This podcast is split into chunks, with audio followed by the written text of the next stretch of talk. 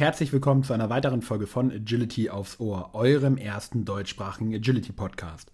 Auch heute konnte ich wieder einen absoluten Superstar der Szene für uns hier als Gast gewinnen. Ich bin nun endlich froh, dass wir ihrer Geschichte nun lauschen dürfen. Mein heutiger Gast ist 30 Jahre alt und von Beruf Tierärztin mit dem Schwerpunkt Orthopädie und Sportmedizin, Chiropraktik und Physiotherapie. Agility betreibt sie aus Leidenschaft. Sie sagt, das Wichtigste im Agility ist, seinen Hund als Teampartner zu schätzen, sich neuen Herausforderungen zu stellen und sich weiterzuentwickeln. Sie liebt die internationalen Turniere und die Atmosphäre auf den ganz, ganz großen Turnieren. Auf diesen ist sie unter anderem 2017 Siegerin des Amadeus Agility World Cup in Salzburg geworden, 2018 Team-Europameister und Dritte bei den German Classics Individual, 2019 Team-Vize-Weltmeister und Dritte auf der deutschen Meisterschaft. Neben ihrem eigentlichen Beruf gibt sie europaweit Agility-Seminare. Auf diesen sagt sie immer wieder, glaube an dich und deinen Hund und du wirst nicht aufzuhalten sein. Ich freue mich sehr auf das, was wir jetzt aufs Ohr bekommen. Danke für deine Zeit und deine Geschichte. Herzlich willkommen, Dani Fischbach. Hallo Jan, vielen lieben Dank für die Einladung. Ich freue mich sehr, dass ich dabei sein darf. Cool, wir haben vorweg gerade besprochen, dass wir direkt die erste Minute mal dafür nutzen wollen, um zu erklären, dass Dani und Christiane Fischbach dieselben Personen sind.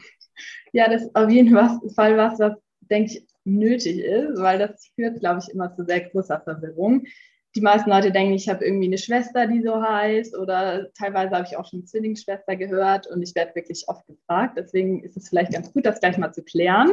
Also Dani und Christiane ist beides die gleiche Person, das bin beides ich. Und ähm, es führt wirklich auch zu lustigen Situationen. Also ich hatte das zum Beispiel mal letztes Jahr auf einem großen Schweizer Turnier. Da kam dann jemand lachend zu mir und meinte, ja, weißt du, was gerade passiert ist? Ich dann natürlich, nee, was war denn? Ja, also es hat gerade irgendwie jemand gesagt, ja, also irgendwie so, irgendwie ist niemand da, der hier startet. Und dann hat er halt irgendwie gesagt, ja doch, doch, die, die Fischbach ist doch da. Und dann hatte er aber gesagt, ja, aber ist nur die Christiane, ist noch nicht mal die Dani da. Und da muss ich natürlich sehr lachen. Also Dani ist tatsächlich mein Spitzname, auch wenn das ein bisschen merkwürdig ist. Ähm, ich heiße eigentlich Christiane, aber als ich klein war, konnte ich Christiane nicht gut aussprechen als kleines Kind und habe wohl immer, ich kann mich selber nicht mehr erinnern natürlich, aber habe wohl immer Dane gesagt und dadurch ist irgendwie Dani entstanden.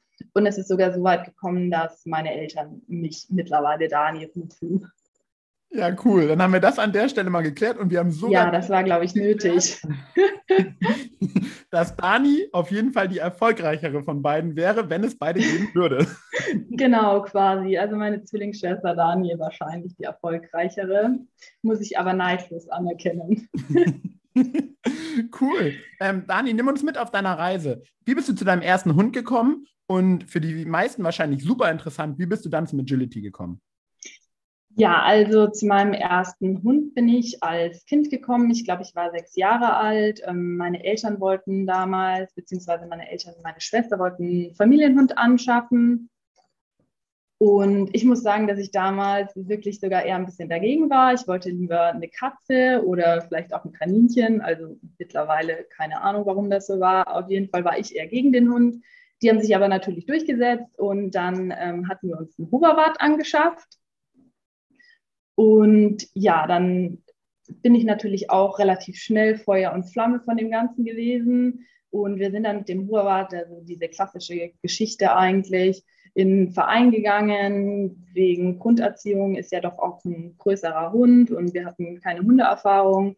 Und als wir dann dort waren, hat uns das eigentlich super viel Spaß gemacht. Und wir sind dann dadurch auch so ein bisschen da hängen geblieben, hatten dann Turnierhundsport mit dem, mit dem Hoherwart angefangen, das hat auch wirklich ganz gut funktioniert. Und ich war aber schon immer so ein Mensch, der dann direkt total mit dem Virus infiziert war, sage ich jetzt mal.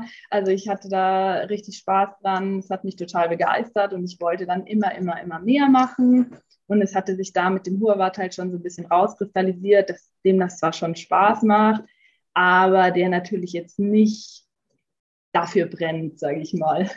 Und ähm, deswegen entstand dann auch schon relativ schnell bei mir der Wunsch nach einem eigenen Hund. Aber meine Eltern waren da damals nicht so überzeugt, sich halt gleich nochmal einen Hund anzuschaffen. Und kann dann erstmal ein bisschen anders. Also wir hatten mit dem Huawat dann zwei Würfe gemacht und hatten aus dem zweiten Wurf auch einen anderen Huawat noch behalten. Der hatte dann aber eher meiner Schwester gehört.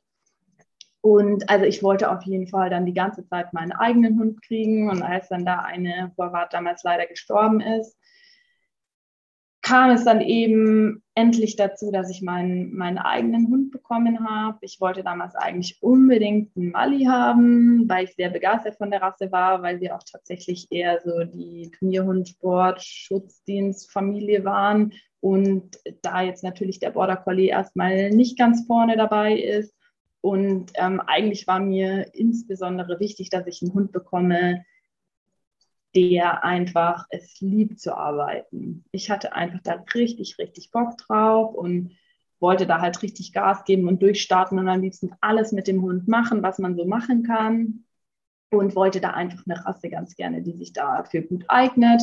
Meine Mutter hat dann aber relativ äh, schnell gesagt, dass ihr also ein Mali nicht ins Haus kommt. Und dann war ich natürlich erst ein bisschen enttäuscht und habe überlegt, was ich denn alternativ nehmen könnte. Und es hat sich dann eigentlich ganz gut ergeben, dass es in der Nähe einen Border Collie Wurf gab, wo meine Eltern dann auch die Mutterhündin kannten und gesehen haben, dass die, wie sie das halt damals so ausgedrückt haben, nicht nur äh, durchgeknallt irgendwo in der Gegend rumrennt.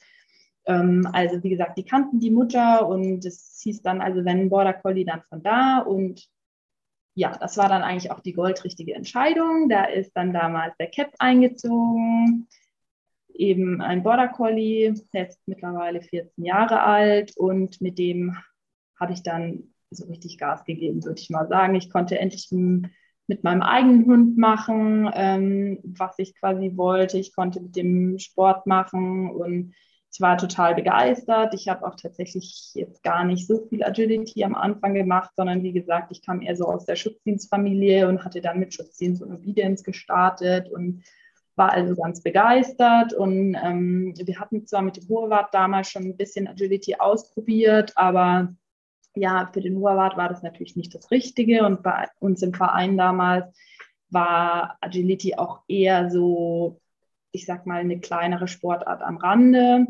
Und ähm, als ich dann aber den Cap hatte, bin ich da so ein bisschen reingewachsen, habe eben gemerkt, dass uns beiden das super viel Spaß macht und ähm, ja, habe mich dann so ein bisschen entschieden, eben mich vermehrt auf das Agility zu konzentrieren.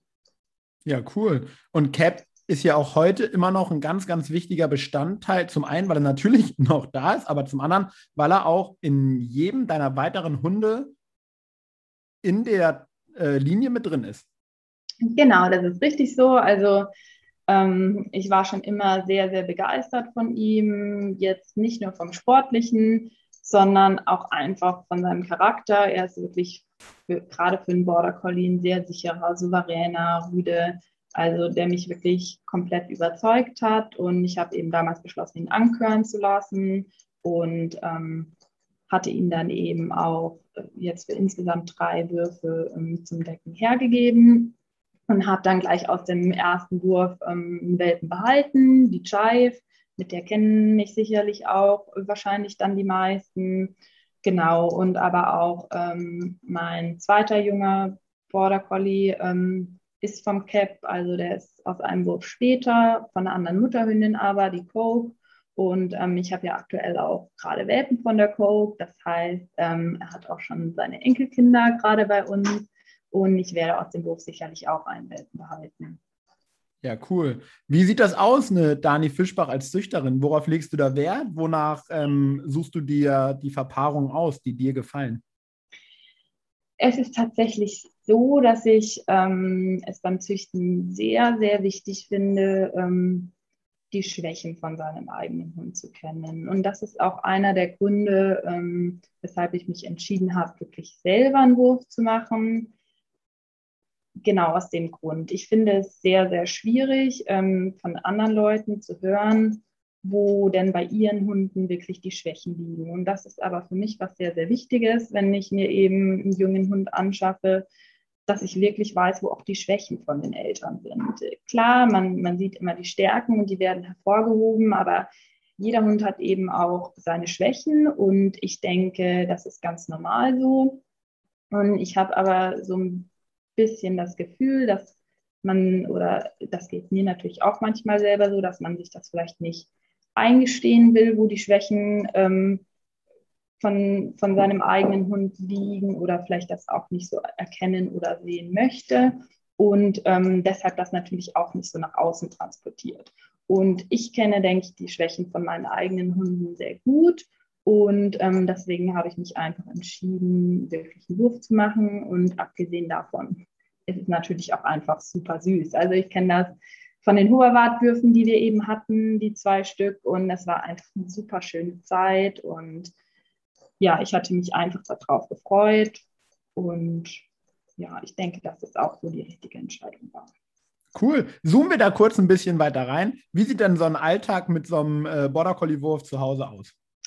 Ja, auf jeden Fall sehr wild, würde ich sagen. Also wir sind jetzt gerade fünfeinhalb Wochen alt und ähm, ja, sie sind natürlich auf jeden Fall sehr aufgeweckt, sehr lebhaft. Ich meine, klar, sie schlafen Gott sei Dank auch zwischendrin ein bisschen, aber man hat auf jeden Fall einiges zu tun. Also sie haben jetzt gerade entdeckt vor ein paar Tagen, dass es eine super Idee ist, äh, in die Hose zu beißen und sich da mitziehen zu lassen beim Gehen. Also es ist im Moment ein bisschen schwierig, einfach durchzulaufen. Und ähm, nee, aber es ist einfach, finde ich, eine ganz tolle Erfahrung. Also, wie gesagt, ich kannte das ja von den Huberwarten als Kind schon so ein bisschen und es ist einfach, finde ich, wunderschön, wenn man auch seine eigenen Hunde aufwachsen sieht. Ich hatte auch wirklich ja, sage ich mal, Glück, dass ich die zwei Welpen von Cap eben behalten hatte und dass die beiden Züchter da auch wirklich mich da immer sehr stark haben, dran teilhaben lassen. Und ähm, ja, also ich war eigentlich immer dabei, wie meine Hunde oder als meine Hunde aufgewachsen sind. Und ich finde das einfach sehr, sehr schön mitzubekommen und ähm, wie gesagt, da einfach auch die Hunde noch mal besser kennenzulernen. Cool. Schwenken wir zurück zum Agility. Nimm uns mal da ein bisschen mit auf deine Reise. Wann hat dich das Virus so richtig gepackt und ähm, ja, wie waren dann so deine einzelnen Schritte? Ja, also tatsächlich eben mit CAP wurde ich so mit dem Virus dann infiziert. Ich war eben schon sehr Hundesport begeistert davor und hatte halt nicht so die Möglichkeiten und wollte halt dann eben mit dem CAP richtig loslegen. Es war tatsächlich so, dass ich natürlich anfangs da nicht so wirklich Ahnung von hatte und halt der Aufbau auch damals leider äh, nicht so top war oder nicht der allerbeste. Ich meine, man hat das halt damals zumindest bei uns so gemacht gehabt, dass man halt das trainiert hat, was man halt dann so gebraucht hat, wenn man Turniere macht, äh, starten wollte. Das heißt, man hat halt dann den Hund irgendwie einfach, also man, man hat einfach quasi für die A1 die A1-Parcours trainiert und für die A2 die A2-Parcours und für die A3 dann die A3-Parcours. Und ähm, das war auf jeden Fall damals für den Captain nicht der richtige Weg weil ähm, also er war einfach schon von Anfang an ein Hund mit, ähm, mit sehr hoher Grundgeschwindigkeit, einfach ein sehr triebstarker Hund. Und ich denke, ihm hat das stetige geradeausrennen in die Tunnel rein nicht so gut getan. Und man ist einfach auch sehr lange sehr niedrig noch gesprungen damals. Und ich weiß auch, dass wir im Training sehr oft nicht auf 60 Zentimeter trainiert hatten, weil das einige nicht wollten. Und also es war auf jeden Fall, denke ich, nicht der richtige Weg. Und ähm, deshalb wollte ich das dann natürlich beim nächsten Hund auch alles besser machen und alles anders machen. Aber ähm, ich habe das dann damals, als ich das erkannt habe, dass das irgendwie so halt für mich nicht funktioniert, dann auch angefangen, das umzustellen. Und das ist dann Gott sei Dank auch sehr schnell besser geworden. Also der Cap war dann Gott sei Dank da auch noch relativ aufnahmefähig und ich konnte das halt noch ganz gut umstellen und habe mich dann auch mit ihm doch noch für die EU qualifiziert und so weiter. Er hat sich dann leider relativ ähm, früh verletzt, so dass ich ihn dann aus dem Sport nehmen musste oder vielleicht auch aus dem Sport nehmen wollte. Ich denke, man hätte schon noch weiter Agility machen können, aber ich denke halt einfach auf die, auf die Sicht des Lebens des Hundes hätte das halt einfach nicht so viel Sinn gemacht, beziehungsweise hätte dann vielleicht im Alter zu Problemen geführt und das wollte ich einfach damals nicht. Und ähm, ich habe dann tatsächlich auch eine Agility-Pause drin gehabt, ähm, weil Jive erst, ich meine, zwei Jahre später oder so geboren wurde. Ich weiß noch, dass ich damals wirklich ja auch sehr traurig war, dass das alles dann nicht so funktioniert hatte, wenn man natürlich seinen Hund aus dem Sport nehmen muss. Der war gerade richtig gut geworden und wie ich finde auch ähm, sehr talentiert damals. Und ja, ich hatte dann irgendwie wieder keinen Hund, so wie halt als Kind auch schon, habe einfach drauf gewartet irgendwie und habe schon auch immer mal so ein bisschen rumgeschaut, aber ich hatte halt ähm, damals auch noch zu Hause gewohnt und, und konnte dann irgendwie auch nicht direkt einen zweiten Hund anschaffen. Und es hat dann wirklich gedauert, bis ich jetzt ausgezogen bin, bis ich dann diese Möglichkeit mit dem Cap eben ergeben hatte. Ja, und dann ist natürlich ähm, die Freude sehr groß gewesen, als, ich dann, als dann die Child bei uns eingezogen ist. Ja, cool. Magst du uns ein bisschen mitnehmen auf der Reise von dir und Jive? Das, wie du selber schon gesagt hast, der Hund, mit dem dich wahrscheinlich die meisten Leute kennen und mit dem du bis heute auch die größten Erfolge verzeichnen kannst. Ja, also ähm, das denke ich auch, dass mich wahrscheinlich die meisten mit der Jive kennen. Ähm, und ich habe sie also damals als Welpe abgeholt, wollte eben alles anders machen, alles besser machen und muss dazu sagen, dass sie es mir wirklich auch sehr, sehr leicht gemacht hat in in jeglicher Hinsicht. Sie ist wirklich ein super einfacher Hund, der, der einfach alles relativ unkompliziert macht. Also ich habe damals beim Aufbau dann wirklich sehr, sehr viel Wert darauf gelegt, dass ich das anders mache als beim Cap. Ich finde, dass auch ähm, in der heutigen Zeit teilweise wieder sehr, sehr viel Wert auf sehr viel Trieb gelegt wird, Triebaufbau. Das ist sicherlich auch wichtig und dass es sicherlich gibt es auch Hunde, bei denen man da wirklich von Anfang an viel in die Richtung machen muss.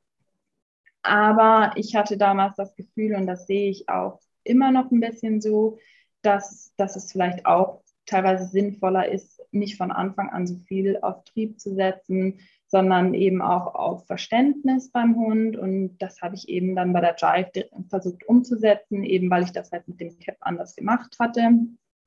Und ähm, genau, man muss dann vielleicht ein bisschen mehr Vertrauen in die Fähigkeiten und auch in die Möglichkeiten des Hundes haben, weil man vielleicht anfangs schon mal das Gefühl hat, dass der Hund noch nicht sein letztes, noch nicht das letzte bisschen gibt und noch nicht volle Geschwindigkeit läuft. Aber ähm, ich habe mich damals dafür entschieden, das eben so zu machen und darauf zu vertrauen, dass der Hund ähm, wirklich auch noch, also es war jetzt nie so, dass die Jive irgendwie langsam war oder da keinen Bock drauf hatte, sondern die ist immer ein gutes Grundtempo gelaufen. Und ich habe aber einfach geschaut, dass ich nicht noch mehr Trieb mache, sondern dass sie erstmal wirklich die Sicherheit hat. Und ich denke, ich bin da ähm, bei ihr auch ganz gut mitgefahren. Ich habe einfach halt einen großen Wert auf eine ordentliche Ausbildung gelegt. Und wie gesagt, sie hat es mir da in jeglicher Hinsicht auch relativ leicht gemacht. Cool. Was ist dir wichtig bei dem Aufbau von deinen Hunden? Mm, also mir ist auf jeden Fall wichtig, dass die Hunde wissen, was sie tun sollen. Und ähm, ich habe jetzt tatsächlich Hunde, mit denen, wie gesagt, Trieb Gott sei Dank überhaupt gar kein ähm, Problem ist. Also ich muss mir oder musste mir da bisher nie Gedanken machen, dass die irgendwie am Ende nicht so schnell rennen oder wie auch immer. Ich habe einfach das Gefühl, dass es verschiedene Hunde und Hundetypen da auch gibt und dass es eigentlich dann meinen Hunden eher gut tut, zuerst zu verstehen, was sie machen sollen und dann halt eben noch mehr Geschwindigkeit dazu zu nehmen. Und ich habe da bei der Coke auch relativ stark drauf geachtet, wobei man wirklich auch da sehr starke Unterschiede sieht zwischen Chive und Coke. Also sie sind vom Typ her sehr, sehr unterschiedlich. Das heißt, die Coke ist eher so ein bisschen der verrücktere Typ, der gerne mal so ein bisschen überdreht, sage ich mal. Also und ich denke, für sie ist es auf jeden Fall auch sehr sinnvoll gewesen, weil ich denke, wenn ich da super viel Triebtraining gemacht hätte, wäre das vielleicht so ein bisschen, bisschen nach, nach hinten losgegangen kann ich ja gar nicht nachvollziehen, wo doch der Bruder von der Coke hier wohnt, er ist doch so ganz anders. ja, das kann ich mir nicht so vorstellen. Nee, also wie gesagt, ich finde das einfach wichtig. Ich meine, klar, die Hunde sollen eine gute Grundgeschwindigkeit laufen, aber ich habe immer das Gefühl, und das wünsche ich mir jetzt auch für meinen jungen Hund, eben weil das bei der Coke nicht so einfach war. Die war immer von Anfang an direkt auf 100, volle Geschwindigkeit gelaufen und ich hatte eben im Vergleich die Chive davor, also ich hatte irgendwie so von, den, von der Hundereihenfolge äh, verrückt, Chive verrückt. Und jetzt kommt ja dann wieder der junge Hund. Und ähm, ich habe einfach das Gefühl, dass man auf das Alter des Hundes, also wirklich auf einen langen Zeitraum gesehen, mehr davon hat, wenn die Hunde noch mehr ins Agility reinwachsen. Das heißt, wenn die nicht von Anfang an 1000 Prozent geben. Es gibt so viele junge Hunde, die bombastisch sind, die richtig krasse Zeiten laufen und dann aber irgendwann doch abbauen, finde ich, an einem Punkt, ein, der einfach ein bisschen früh ist. Ich finde, man hat aufs Leben des Hundes einfach fast ein bisschen mehr von den Hunden oder ich sage jetzt einfach mal vom Sport mit den Hunden, die mehr ins Agility reinwachsen. Das heißt, die von Anfang natürlich eine gute Grundgeschwindigkeit laufen, aber sich eben dabei sehr bemühen, sehr gut mitdenken und dann, wenn sie wirklich die Sicherheit kommen und ähm, auch die Erfahrung, die dann nochmal richtig an Tempo zulegen. Und ich habe einfach das Gefühl, und deswegen versuche ich das bei meinen Hunden selber so gut wie möglich so zu machen. Wie gesagt, bei der Coke hat das auch nicht so gut funktioniert, weil die einfach vom Typ her eine richtig verrückte ist. Aber ähm, mir ist das eigentlich sehr wichtig oder ich versuche das eben so hinzukriegen und werde da auch bei dem jungen Hund drauf achten, dass sie eben nicht von Anfang an alles geben und wenn man dann eben trainiert und eben auf die Linien achtet und korrigiert, dass sie dann sich eigentlich eher rausnehmen lernen, sondern dass sie wirklich mit der Sicherheit wachsen und dann nochmal an Geschwindigkeit zulegen. Cool. Und 2017 wurdest du dann für deinen Weg und für deine Reise mit der Jive das erste Mal so richtig belohnt, oder? Ja, das stimmt. Also ähm, ich hatte davor schon so ein paar kleinere Erfolge. Wie gesagt, jetzt immer sehr, sehr leicht gemacht. Wir sind relativ schnell aufgestiegen. Wir haben auch, also ich liebe einfach internationale Turniere und einfach mal so ein bisschen über den Tellerrand rauszuschauen. Und ähm, wir hatten auch schon auf internationalen Turnieren so ein paar kleinere Erfolge. Ich habe zum Beispiel die Luxemburg Open dann mit ihr gewonnen. Das war das erste, woran ich mich jetzt so erinnern kann. Also der erste ein bisschen größere Erfolg. Und ähm, 2017 kam dann der Amadeus Weltcup in Salzburg dazu. Ähm, den konnte ich mit ihr gewinnen.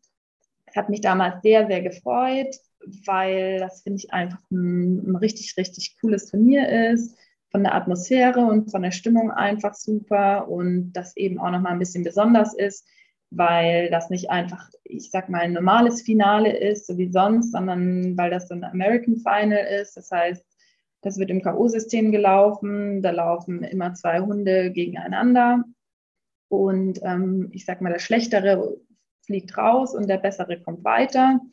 Ich finde das für die Hunde sehr, sehr anstrengend auch, weil ähm, man einfach so oft laufen muss. Das heißt, man qualifiziert sich jedes Mal eine Runde weiter, wenn man quasi gewonnen hat gegen seinen Konkurrenten. Und ich habe mich damals auch sehr gefreut, weil die Jive eben noch relativ jung war und das mental eben auch so gut durchgehalten hatte. Und ja, weil das dann einfach geklappt hatte. Ja, cool. Magst du uns ein bisschen damit hinnehmen? Ähm, über das Turnier haben wir hier, glaube ich, wirklich noch nie gesprochen. Was ist das für ein Turnier? Und äh, magst du uns ein bisschen was über diesen Modus erzählen, den du eben angeschnitten hast? Ja, also ich finde, es ist wirklich ein wirklich tolles Turnier. Es ist ähm, eben mit internationaler Besetzung. Es ist im Rahmen von einer großen Pferdemesse. Also es gibt da, also es ist einfach ein riesiges Pferdeturnier eigentlich mit sehr vielen Ausstellungsständen. Es ist eigentlich alles auf Pferde ausgelegt und es ist aber ein Teil von der Ausstellungshalle ähm, abgeteilt, mit Kunstrasen ausgelegt und dort findet eben das Agility-Turnier statt. Ähm, man hat einfach, ich meine, es geht Freitag, Samstag, Sonntag und es, man hat einfach ganz normal Läufe, es sind Open-Läufe. Das heißt, ähm, alle Leistungsklassen zusammen, wenn ich mich nicht täusche. es ist ja leider jetzt schon länger ausgefallen wieder, beziehungsweise das letzte Mal konnte ich leider nicht teilnehmen, aber ich glaube, es sind ähm, eben Open-Läufe und ähm, ja, sind, man kann sich für das kleine Finale qualifizieren. Das findet immer Sonntag früh statt. Das heißt, die besten paar Prozent von jedem Lauf qualifizieren sich einfach für das kleine Finale. Und ähm, das finde ich auch ganz spannend, weil man dann wirklich im kleinen Finale gut sein muss, um sich für das große Finale, sprich für das American, zu qualifizieren. Das heißt, das kleine Finale ist wirklich ein Lauf, ein Agility-Lauf. Und wenn man da halt irgendwie einen Fehler hat oder den eben verkackt, dann schafft man es leider nicht ins große Finale. Das heißt, man muss da wirklich schauen, dass man einen sauberen Lauf hat, dass man, dass man sich eben für das American qualifiziert. Und dann wird es, finde ich, super aufregend. Ähm, man bekommt Startnummern zugelost, man zieht die und ähm, dadurch wird quasi ausgelost, wer gegen wen läuft. Und das Ganze läuft dann im KU-System. Das heißt, es werden zwei möglichst identische Parcours nebeneinander aufgebaut. Und äh, man läuft immer auf beiden Seiten, falls eben ein Parcours schneller ist, dass es nicht unfair ist. Und man läuft dann eben gegen den ausgelosten Partner, auf, wie schon gesagt, auf beiden Seiten, einmal links, einmal rechts. Und dann werden einfach die Zeiten zusammengezählt und die ähm, Fehler, beziehungsweise ich weiß gar nicht, was mit den Verweigerungen ist. Ich glaube, auch die Verweigerungen geben einfach Strafsekunden. Das heißt, eine Stange gibt zum Beispiel zwei Strafsekunden. Das heißt, wenn man zwei wirklich gute Läufe sonst hat, kann man es sogar eventuell noch mit einer Stange schaffen, sich ähm, eine Runde weiter zu qualifizieren.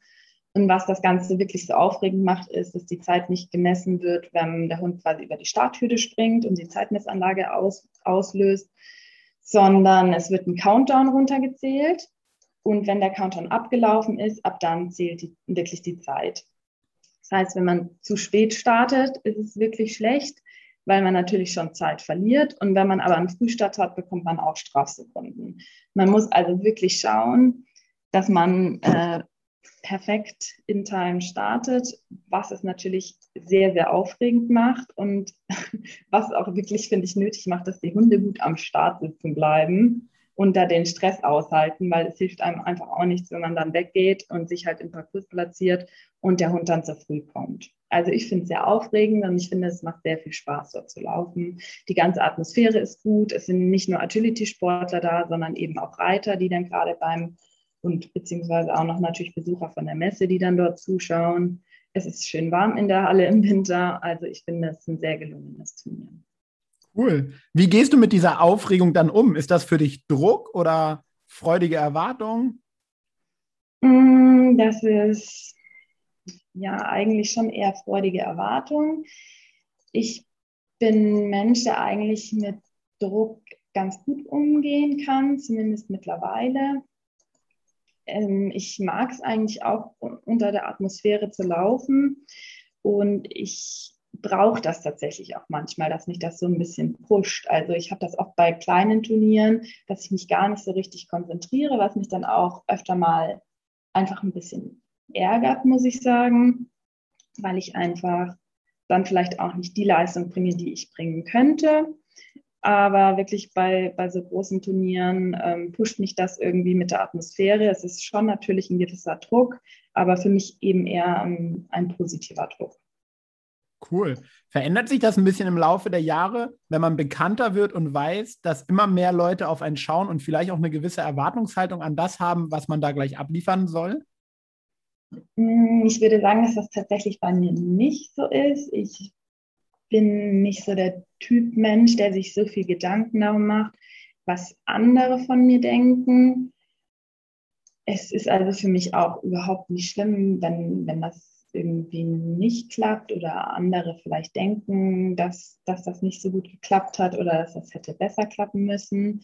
Also tatsächlich bin ich da nicht so einfach nicht so abhängig von, von der Meinung anderer, denke ich. Also ich bin, will oder mein Ziel ist es eigentlich, mit mir selber zufrieden zu sein. Natürlich ähm, auch ähm, möchte ich ganz gerne, dass ich, dass ich das so mache, dass das für den Hund auch wirklich gut ist oder dass ich das Gefühl habe, mein Hund ist quasi zufrieden mit mir oder das passt für den. Aber ich bin ehrlicherweise nicht so der Typ, der sich so viel Gedanken macht, wie was andere da denken könnten. Cool, das macht wahrscheinlich ein Stück weit frei im Kopf. Ja, das macht mit Sicherheit frei im Kopf, denke ich, und hilft auch.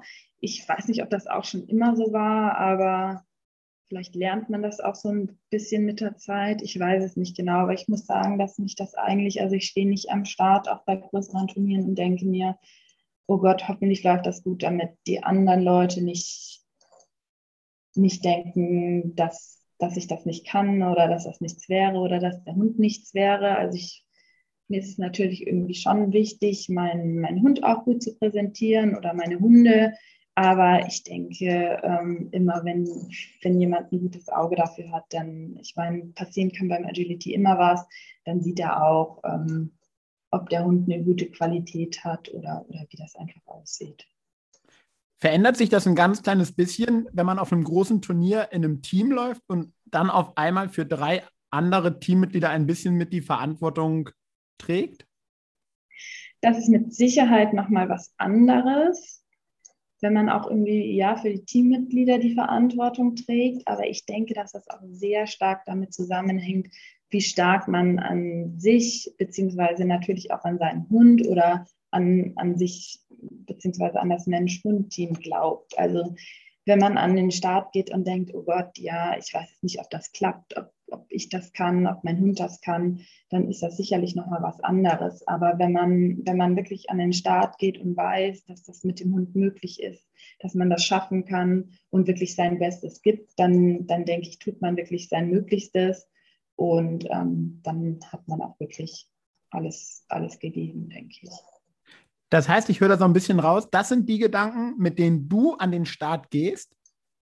Ja, also ich denke, wenn es um Teamwettbewerbe geht, jetzt gerade wenn ich mit der Jive an wirklich größere Turniere denke, dann konnte ich wirklich an den Start gehen und hatte immer ein sehr gutes Gefühl, weil ich einfach weiß, dass ich mich auf meinen Hund hundertprozentig verlassen kann. Der wird immer alles für mich geben, der wird immer sein Möglichstes geben und deswegen gibt das natürlich auch ein sehr gutes Gefühl, weil man weiß, dass man, dass man einfach alles zusammen schaffen kann. Cool. Würdest du sagen, das haben jetzt einige hier schon gesagt, dass Agility eine Sportart ist, die eine sehr große mentale Stärke voraussetzt, wenn man wirklich international dann sehr erfolgreich sein möchte? Ich, ich weiß nicht, ob das wirklich eine Voraussetzung ist. Ich denke, man, man braucht einfach eine gute Strategie, wie man für sich dann mit, mit Druck umgehen kann oder wie man selber zu mentaler Stärke vielleicht auch findet. Ich denke schon, dass man beim Agility dadurch, dass es eben da, dadurch, dass so viel passieren kann, dass man da schon wirklich an sich und seinen Hund glauben muss, wenn man wirklich eine konstant gute Leistung bringen will.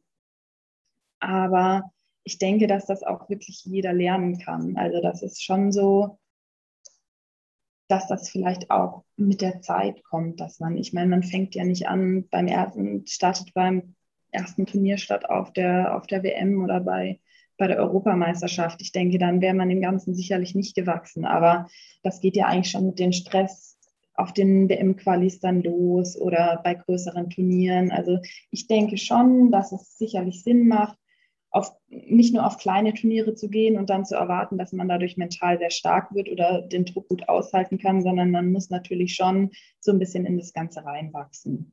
Und ich denke, das, das kann aber eigentlich jeder. Und das kann auch wirklich jeder schaffen. Und ich denke, bei uns ist es so in Deutschland, wer Dortmund überlebt, überlebt der kann alles schaffen.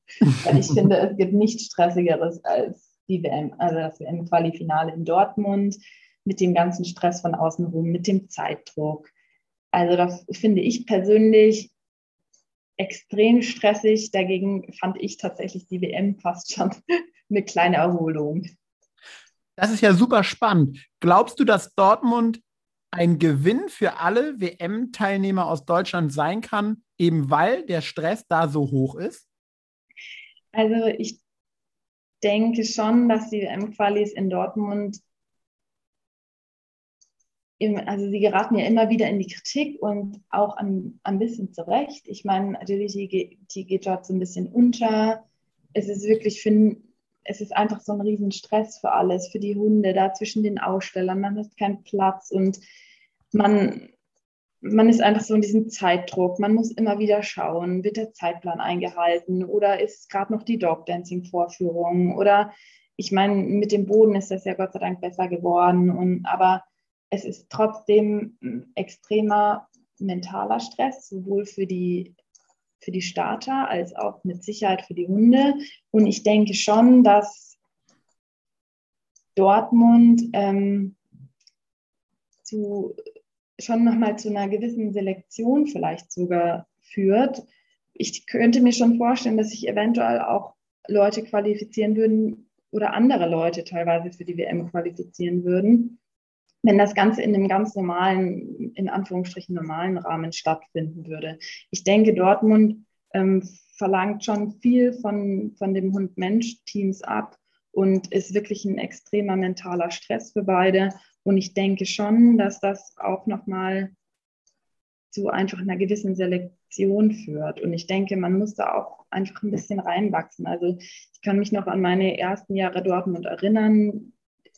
Ich finde es, wie gesagt, immer noch extrem stressig und gerade so die, die, die ersten Male Dortmund, okay, ich war mit dem Cap auch schon, aber ähm, dann mit der Jive, wo ich wirklich wusste, ich habe einen sehr guten Hund, einen Hund, der einfach auch mental die Stärke hat, der sich da nicht aus der Ruhe bringen lässt. Aber trotzdem habe ich es die Jahre davor nie, nie geschafft und zwar immer ganz knapp nicht geschafft. Also ich war immer äh, eigentlich durch einen Fehler von der WM-Teilnahme getrennt tatsächlich. Also einmal war es ein Reifenfehler, einmal ein Stangenfehler.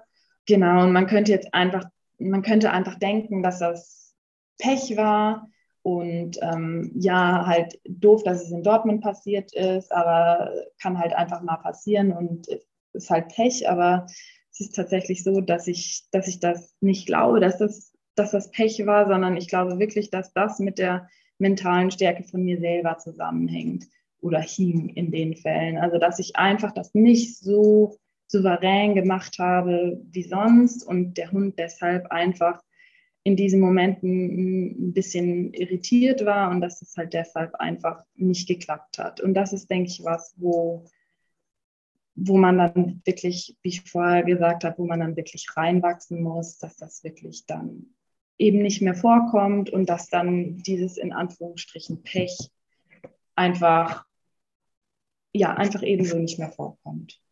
Das finde ich super spannend, was du jetzt gerade sagst. Glaubst du, dass die meisten Fehler, die auf Turnieren passieren, darauf zurückzuführen sind?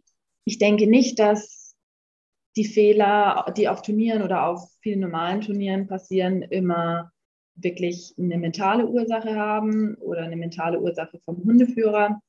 Ich denke einfach, dass es sehr, sehr viele verschiedene Gründe gibt, warum Fehler passieren. Also natürlich gibt es Hundeführerfehler, ähm, Einmal, weil einfach Führfehler, Unkonzentriertheit. Mit Sicherheit gibt es auch Fehler, weil die Leute nervös sind. Es gibt ähm, einfach Ausbildungsschwächen beim Hund. Natürlich kann ein Hund auch wirklich mal einen Fehler machen. Also ich denke, da gibt es sehr, sehr, sehr viele Ursachen für. Ich hatte einfach nur das Gefühl, dass das damals in Dortmund bei mir wirklich der ausschlaggebende Punkt war, warum diese Fehler wirklich Jahr für Jahr passiert sind es war auch wirklich immer nichts Gravierendes, sondern es war wirklich einfach dieses letzte bisschen, was mir gefehlt hat. Okay. Wie gehst du mit Fehlern um, die auf einem Turnier passieren? Hm, tatsächlich relativ unterschiedlich. Das kommt bei mir so ein bisschen auf den Hund an, weil ich sehr unterschiedliche Hunde habe. Hm, mit der Jive ignoriere ich Fehler eigentlich in der Regel, weil sie sich wirklich immer sehr, sehr bemüht und da auch denke ich, wirklich versucht, alles richtig zu machen und sich sehr zu bemühen.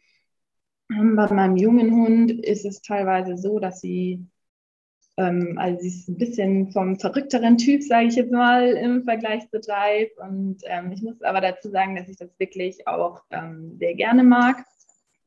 Und ähm, bei mir, bei ihr muss ich aber einfach ein kleines bisschen konsequenter sein. Das heißt, ähm, wenn sie jetzt mal einen Steg schlechter trifft oder so, dann wiederhole ich das einfach ganz gerne mal und ähm, bin da einfach, ich würde mal sagen, ein bisschen strenger als mit der Jive, weil ich das Gefühl habe, dass das halt bei ihr einfach ein bisschen nötig ist und ähm, bei der Jive einfach, einfach nicht.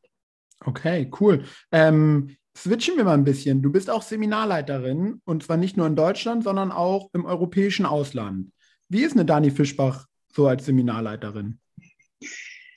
Ja, also das ist natürlich eine gute Frage. Ich ähm, bemühe mich auf jeden Fall immer sehr, wirklich individuell auf jedes Team einzugehen. Das heißt auch individuelle Lösungen ähm, zu finden, weil ich einfach denke, dass sowohl die Hunde als auch die Hundeführer, die Menschen sehr, sehr verschieden sind und ähm, auch sehr unterschiedlich und einfach ganz andere oder unterschiedliche Ansprüche haben, auch unterschiedliche Möglichkeiten vielleicht. Also schon alleine durch ähm, eventuell eigene Fähigkeiten, beziehungsweise jetzt zum Beispiel würde ich nicht von einem 80-Jährigen das gleiche erwarten wie von einem 20-Jährigen.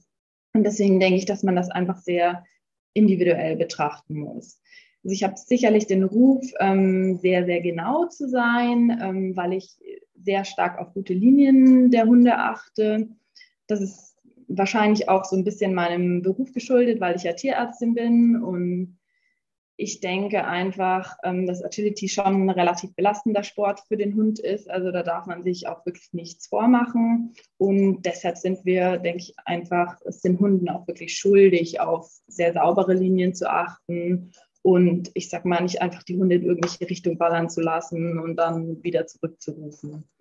Deswegen ist mir auch ein guter Grundaufbau ähm, wirklich sehr wichtig, dass der Hund einfach weiß, was er tut, bevor er wirklich sein volles Tempo läuft und bevor eben diese extreme Geschwindigkeit dazu kommt.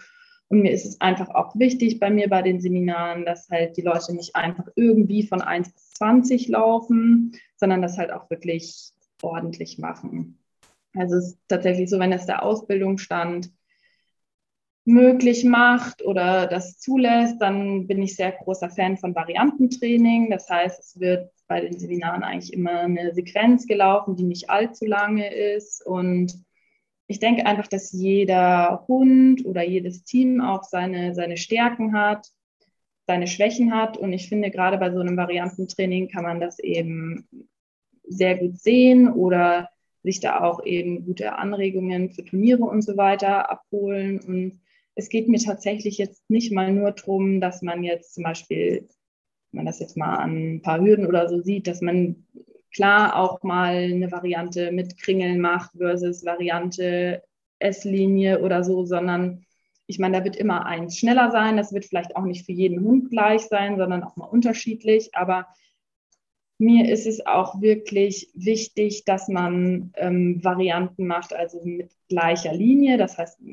der Hund läuft wirklich die gleiche Linie, aber der Hundeführer macht, also führt unterschiedlich. Das heißt zum Beispiel, man führt einmal eine Sequenz mit dem Außen und einmal mit dem Innen. Also für den Hund bleibt sich eigentlich gleich von der Linie, aber der Hundeführer ist eben auf der anderen Seite. Und ich denke halt, dass, dass sowas ähm, sehr wichtig ist, zu wissen, was da für den Hund das Optimum ist. Das heißt, im Optimalfall wäre der Hund natürlich bei beiden Varianten genau gleich schnell, weil er einfach genau die gleiche, gleiche Linie wählt. Aber in der Realität sieht das ja meistens anders aus. Das heißt, es gibt Hunde, die werden mit dem Außen schneller sein und es gibt Hunde, die werden mit dem Innen schneller sein. Und ich denke, es ist einmal wichtig zu wissen, um es natürlich an Turnieren anzuwenden, was ist wirklich die beste und schnellste Variante für mich und meinen Hund, aber natürlich auch gleichzeitig ist das Ganze dazu da, halt Schwächen aufzuzeigen, damit man einfach weiß, ähm, woran man arbeiten muss. Cool. Jetzt hast du schon eben ähm, so ein ganz kleines bisschen erwähnt, dass dein Beruf natürlich ein bisschen mit in das reinspielt, wie du dann als Trainer und wahrscheinlich auch als Sportler diesen Sport siehst. Du hast dich da ja auch in eine ganz spezielle Richtung auch beruflich jetzt entwickelt. Magst du uns da noch ein bisschen mit reinnehmen? Wo ist dein Schwerpunkt in dem Tierarztdasein? Genau, ich bin ähm, Tierärztin und habe mich da ähm, oder mir da einen relativ starken Schwerpunkt ähm, in Richtung Orthopädie gesetzt. Einfach weil mich das Ganze schon immer interessiert hat. Ich finde das sehr spannend und wahrscheinlich spielt da natürlich auch diese ganze Agility- und Hundegeschichte mit rein. Also ähm, ich bin da eben auf Orthopädie, Sportmedizin spezialisiert und ähm, habe auch mich ähm, oder habe noch Weiterbildungen gemacht zum Chiropraktiker und habe auch in den USA noch eine Weiterbildung ähm, zur Physiotherapie gemacht und arbeite da eben in dem Bereich. Ähm, habe dann natürlich auch sehr, sehr viele Sporthunde zu betreuen. Sehe dadurch natürlich auch ähm, viele Verletzungen. Vielleicht sensibilisiert mich das Ganze halt eben auch ein bisschen in die Richtung. Aber ja, ich denke, dass sich das auch irgendwie ganz gut kombinieren lässt tatsächlich. Also ja, also wie gesagt, ich denke, das ergänzt sich eigentlich so ganz gut.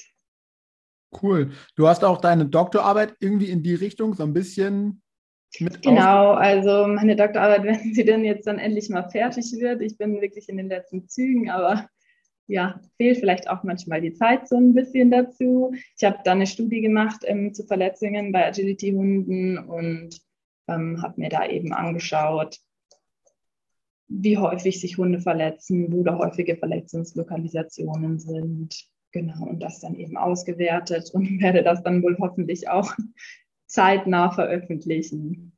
Das ist ja super spannend. Magst du uns da so zwei, drei Sachen, die du ähm, rausgefunden hast, noch mit auf den Weg geben? Also tatsächlich, ähm, was ich sehr, sehr wichtig finde, ähm, ist die Erkenntnis, dass wirklich, und das ist, denke ich, aber auch im gewissen Sinne normal, dass man natürlich nicht jede kleinste Verletzung des Hundes gleich erkennt. Als, als Hundebesitzer, als ähm, Agility-Sportler, das ist, denke ich, ganz normal. Ich, ich glaube, jeder, der ähm, wirklich eine Rasse hat, die die sich sehr gut zum Agility eignet, sei es jetzt ein Border Collie oder ein Sheltie. Das sind natürlich Hunde, die leider auch natürlich teilweise nicht so sehr auf sich selber Acht geben und wo natürlich öfter mal eine Kleinigkeit irgendwie passiert, ohne dass wir das vielleicht mitbekommen. Und normalerweise macht das natürlich ähm, keine Probleme, das ist, kennt man ja von sich selber auch, aber es kann eben schon passieren, dass dadurch Schwachstellen beim, bei den Hunden entstehen und dass man die halt wirklich übersieht, beziehungsweise dass man die wirklich erst sieht, wenn, wenn das Ganze halt schon ein bisschen mehr vorangeschritten ist, wenn das Ganze vielleicht chronisch ist. Und deshalb ist es halt wirklich sehr, sehr sinnvoll, die Hunde regelmäßig durchchecken zu lassen, beim Physiotherapeuten, beim Tierarzt, beim Osteopathen, beim Chiropraktiker, wie auch immer, um eben schon sehr kleine vielleicht eben unauf, in Anführungsstrichen unauffällige Verletzungen ähm, zu bemerken, zu finden und auch zu behandeln, damit das eben gar nicht zu größeren Sachen führt. Ich denke, das war auch eben eine wichtige Erkenntnis, die ich, die ich da aus meiner Studie gewonnen habe, dass einfach viele ähm, Verletzungen, kleinere Verletzungen einfach unbemerkt bleiben und dann eben bei solchen Untersuchungen die Hunde als gesund vorgestellt werden und dann eben doch Auffälligkeiten schon hatten, bevor sie überhaupt das Training oder das Turnier absolviert hatten. Okay, cool. Jeden, den das weitergehend interessiert, kann ja dann später deine Doktorarbeit mal lesen. Genau, hoffentlich in irgendeiner renommierten internationalen Fachzeitschrift. Wir werden sehen. Ja, cool. Ähm, switchen wir noch einmal. Wir müssen jetzt dazu sagen, wer weiß, in wie vielen Jahren man sich diesen Podcast äh, nochmal wieder anhören wird. Wir nehmen ihn gerade zu Corona-Zeiten auf, deswegen ist natürlich ähm, das Reisen gerade sehr stark eingeschränkt. Aber du bist schon auf der Welt, was Agility angeht, sehr, sehr weit rumgekommen. Ähm, was konntest du da so für dich mitnehmen? Welche Entwicklungen kannst du oder konntest du ähm, ausmachen? Wo sagst du, boah, da lohnt es sich richtig mal hinzuschauen? Ähm, da wird richtig was entstehen. Jetzt hat dieses, ja, diese Zeit natürlich gerade irgendwie alles so ein bisschen äh, einfrieren lassen, aber spulen wir einfach mal an die Zeit davor zurück. Magst du uns da nochmal ein bisschen mitnehmen? Also ich denke tatsächlich, dass man überall was mitnehmen kann und auch ähm, was lernen kann, irgendwelche Erkenntnisse rausziehen kann. Also das sind natürlich einmal ähm, Sachen, die man sich gerne abschauen möchte, positive Sachen, aus denen man wirklich lernen kann. Aber ich denke, man kann eben auch nicht nur aus positiven Sachen, die man für sich selber übernehmen möchte, lernen, sondern eben auch aus, aus Fehlern oder ja, einfach aus ich, negativ klingt jetzt so abwerten, das möchte ich gar nicht sagen, aber ich denke, man kann einfach aus allen Dingen was rausziehen und ähm, da was für sich mitnehmen. Und ich denke, man sieht, man sieht sehr viele interessante Ansätze im Ausland. Ähm, ja, zum Beispiel, ich war ähm, sehr beeindruckt, als ich in Kanada war. Also die legen wirklich eine sehr, sehr, also sehr, sehr viel Wert auf einen guten Grundaufbau. Und ähm, man sieht auch wirklich, wie sich das in den oder wie sich das einfach unterscheidet in unterschiedlichen Ländern.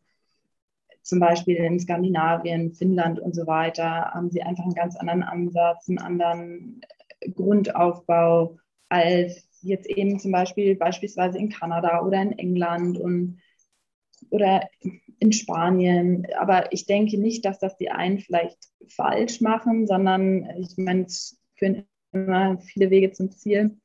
Und ich denke, man kann da einfach überall was mitnehmen und was rausziehen. Und ähm, ich denke, in Deutschland sind wir natürlich sehr, sehr fortschrittlich, was Agility im Moment angeht. Ähm, ich hoffe auch wirklich, dass, dass das so bleibt, dass sich das Agility auch wirklich weiterentwickelt.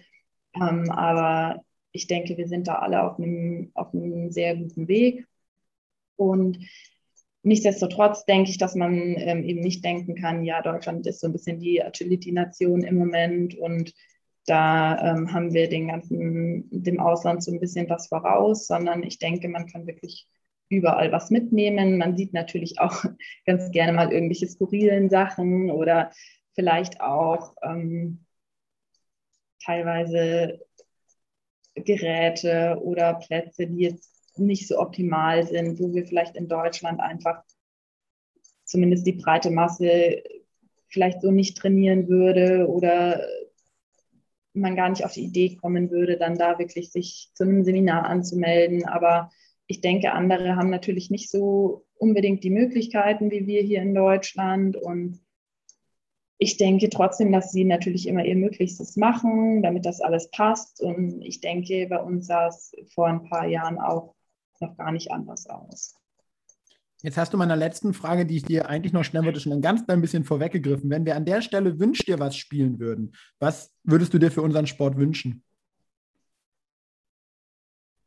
Mm, das ist eine sehr gute Frage. Also ich finde es eben sehr wichtig, dass man, dass man sehr auf die Sicherheit der Hunde achtet, wobei ich eben der Meinung bin, dass da sich auch wirklich gerade in den letzten Jahren nochmal sehr viel weiterentwickelt hat, was, was Geräte angeht und so weiter. Und ähm, mit Weiterentwicklung meine ich auch gar nicht immer unbedingt so dieses höher, schneller, weiter Prinzip, sondern einfach, dass man so ein bisschen am Ball bleibt, dass man, dass man einfach ein bisschen über den Tellerrand hinausschaut. Und das ist einfach auch das, was ich mir weiterhin wünschen würde.